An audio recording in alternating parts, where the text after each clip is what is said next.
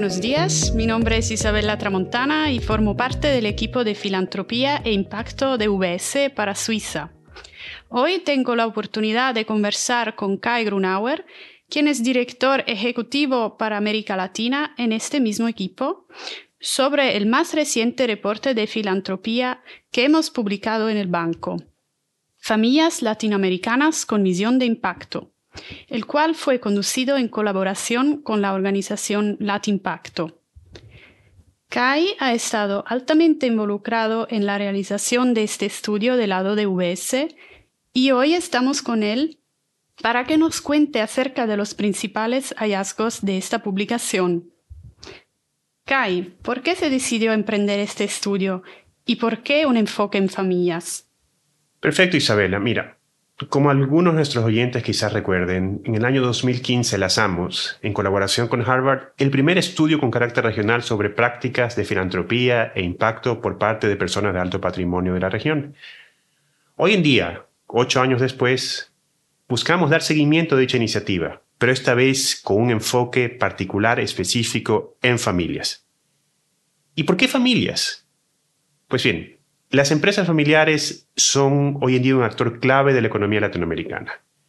Estas familias representan entre el 70 y 80% del Producto Interno Bruto de la región. En los últimos años, muchas de estas familias empresarias han decidido orientar sus esfuerzos y recursos no solo a actividades comerciales o productivas, sino lo interesante aquí es que también están dedicando recursos al desarrollo social y la conservación ambiental mediante esfuerzos filantrópicos o de inversión de impacto. Y aquí lo que hacen es que ponen en práctica la misma rigurosidad y el profesionalismo con los cuales llevan a cabo sus negocios. Y es precisamente en vista del rol cada vez más importante que están desempeñando las familias de alto patrimonio en la transformación social de América Latina que nosotros creímos necesario llevar a cabo un estudio para entender las motivaciones, las áreas de intervención, los vehículos de impacto y quizás lo más importante, hasta qué punto se están poniendo en práctica modelos innovadores de cambio social por parte de estas familias. Y todo esto lo hicimos con un doble propósito.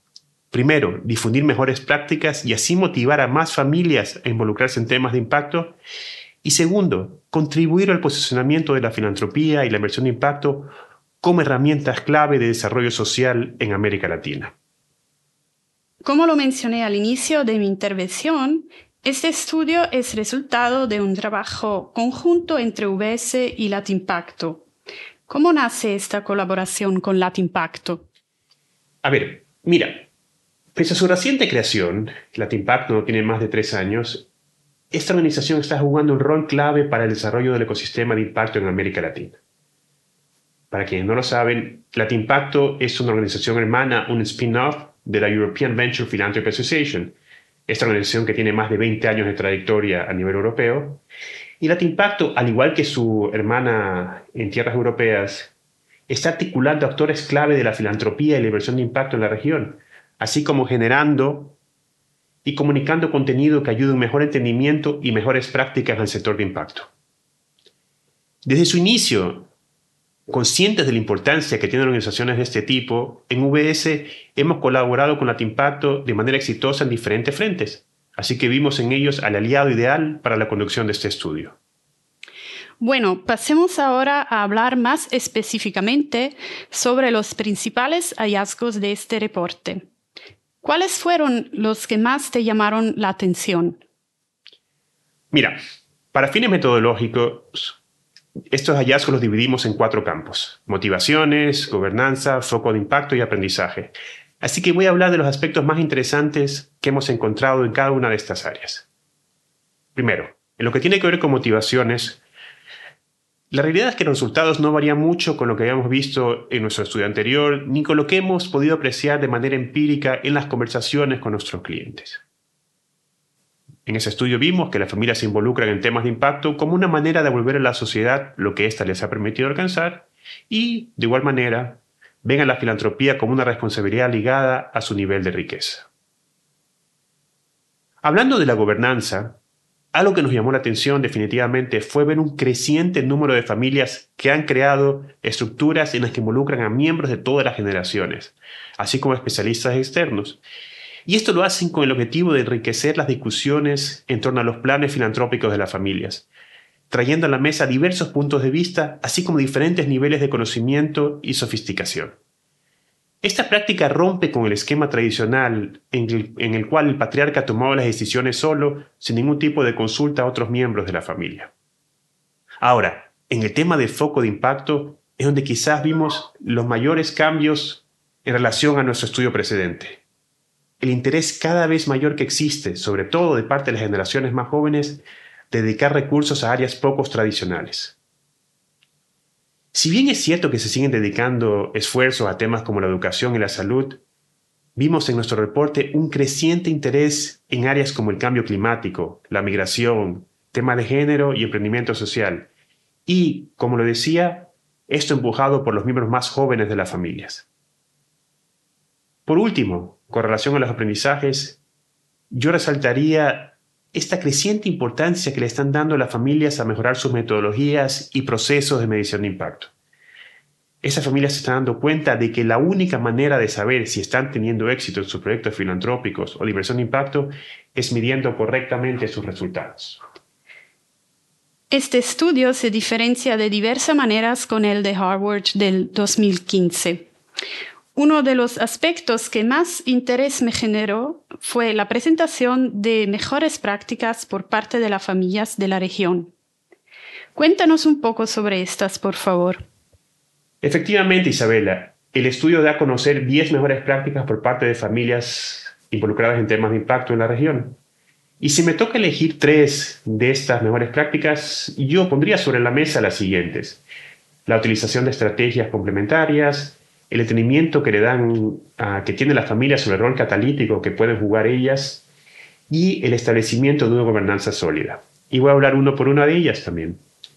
Con relación al uso de estrategias complementarias, vemos cómo la familia está maximizando su impacto desplegando recursos a lo largo del continuo de capital.